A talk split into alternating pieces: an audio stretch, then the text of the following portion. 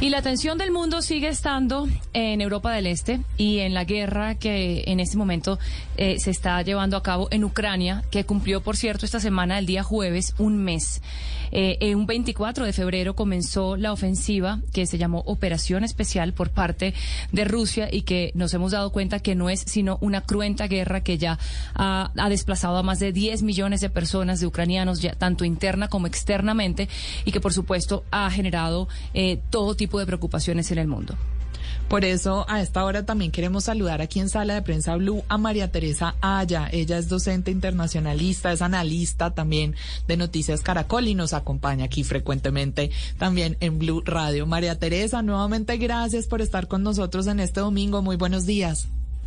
Muy buenos días. Un gusto estar aquí con ustedes. Bueno, María Teresa, veíamos toda esta semana a propósito de este primer mes de guerra, pues un recuentos de lo que pasó, de las historias que se pueden ver allí en esta zona del mundo, pero finalmente el asunto es la proyección, ¿no? Después de, de un mes, ¿qué estamos esperando que suceda allí en Ucrania y cuáles son los escenarios que tenemos a la vista? Esto empezó como lo que Putin pensaba iba a ser una guerra muy corta pero se ha ido alargando, no le funcionó, se encontró de frente con el nacionalismo de los ucranianos que han defendido su país con una voluntad enorme y esto hace que tengamos un escenario a un mediano y largo plazo. No creo que sea posible pensar en que esto se acabe de una manera rápida. Cada uno tiene unos intereses muy marcados y Rusia, sobre todo, se ha dado cuenta de que esto no va a ser rápido y está pensando en una guerra a mediano y largo plazo. Desafortunadamente para los ucranianos va a ser un sangrado lento de su país.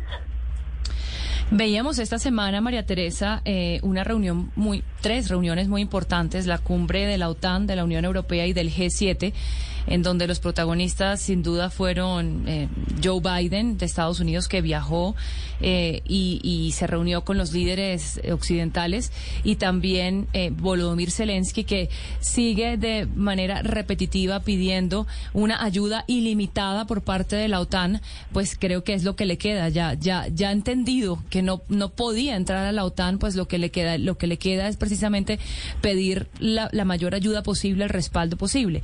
De estas reuniones, eh, ¿qué, es lo más importante? ¿Cuál fue el mensaje más importante que, que nos dejaron estas tres cumbres? La más importante de esas, el pasado jueves, justo cuando se celebraba un mes de la guerra en Ucrania, es tal vez la reunión de los jefes de Estado de los países de la OTAN.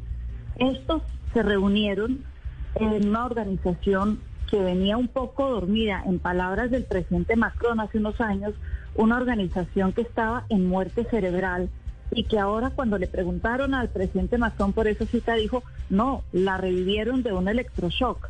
El electroshock es la guerra en Ucrania y la reunión del jueves mostró que es una organización que está dispuesta a darlo todo sin entrar a Ucrania. Van a militarizar todo el perímetro oriental de la OTAN, todos los países, mandar más tropas, aumentar el número de armas, si posible, venderle más armas a Ucrania.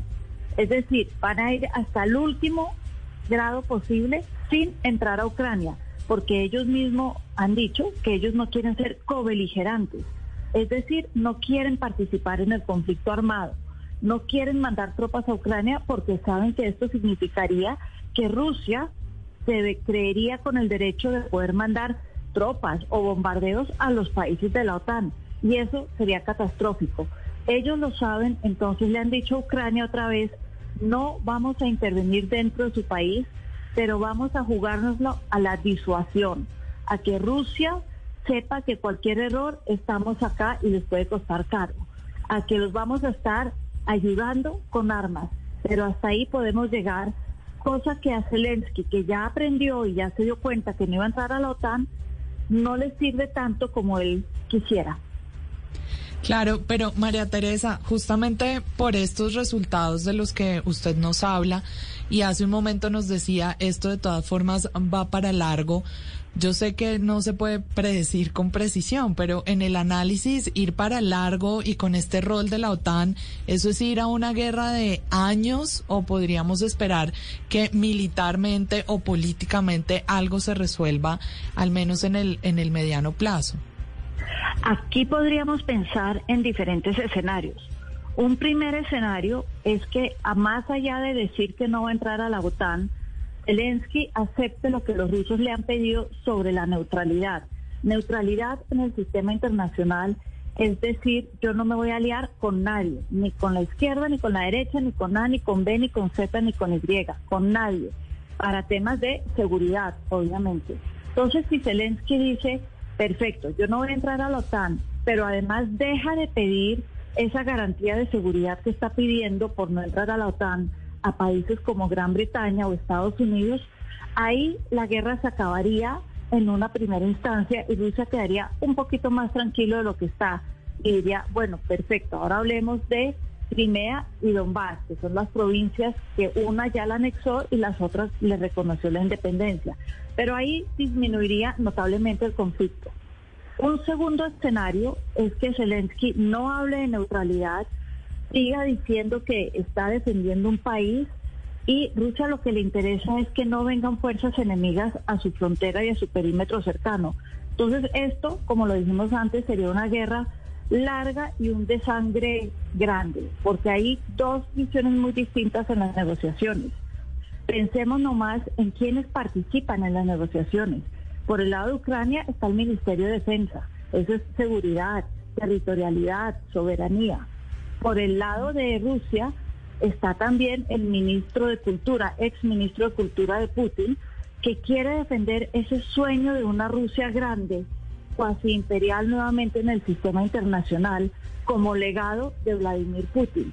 Ahí hay dos caminos distintos que entre más demoren en encontrarse, más se alarga el conflicto y que además estamos ahora en la, en la completa ignorancia de cuánto han avanzado o no esas conversaciones, porque en algún momento, eh, después de cada reunión, uno sabía un poco pues en qué se, si se había adelantado en algo, y ahora ya no, ahora esas conversaciones se están realizando a la sombra de alguna manera. Eh, me imagino que también eso hace que, o sea, es una estrategia en sí misma para que, para que ellos puedan avanzar sin, sin mayores presiones. Claro, eso sirve para ellos, no tienen que estar rindiendo cuentas, entonces no están expuestos a que les digan, se dio demasiado, no se dio, ¿cómo dijo eso? Eso es una estrategia de negociación y no sabremos por un tiempo qué es lo que está pasando. Lo que es importante es que se encuentren a mitad del camino en algún momento por el bien de los ucranianos.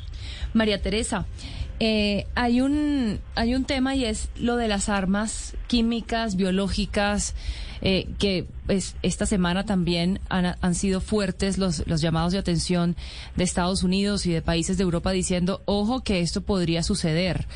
Eh, esto ya sería una, digamos, una actitud desesperada de un Putin que está cada vez más acorralado. ¿Qué debe hacer Occidente para no seguir arrinconando a un hombre que además ya ha puesto sobre la mesa también armas nucleares? Ese es un tema peligrosísimo, el de las armas nucleares. En este momento Occidente debe empezar a pensar en una neutralidad. Hay países como Austria que tienen dentro de su constitución y su Estado la neutralidad. Ellos no son miembros de la OTAN ni lo van a hacer. Finlandia deberían empezar a ver cómo se le vende a Ucrania esta idea de neutralidad que para Rusia realmente es lo que le daría un respiro. Lo dejaría de agobiar y dejaría de ponerle presión a Putin, porque es cierto, estamos frente a una olla de presión gigantesca y no se sabe en qué momento puede explotar, puede cruzarse esa línea, puede que no con un bombas gigantescas que destruyan toda Europa, pero sí que le hagan un daño enorme a lo que es Ucrania y a sus alrededores devastando no solamente población, sino la tierra y el futuro de Ucrania por décadas. María Teresa, cuando usted menciona décadas se le ponen a uno los, los pelos de punta. María Teresa, muchas gracias por habernos acompañado en, en Sala de Prensa Blue este domingo. Quisiéramos hablar de temas más amables, pero bueno, es la coyuntura internacional que tenemos en este momento. Mil gracias por ayudarnos siempre a comprenderla mejor. Feliz domingo para usted. Feliz domingo y muchas gracias por la invitación.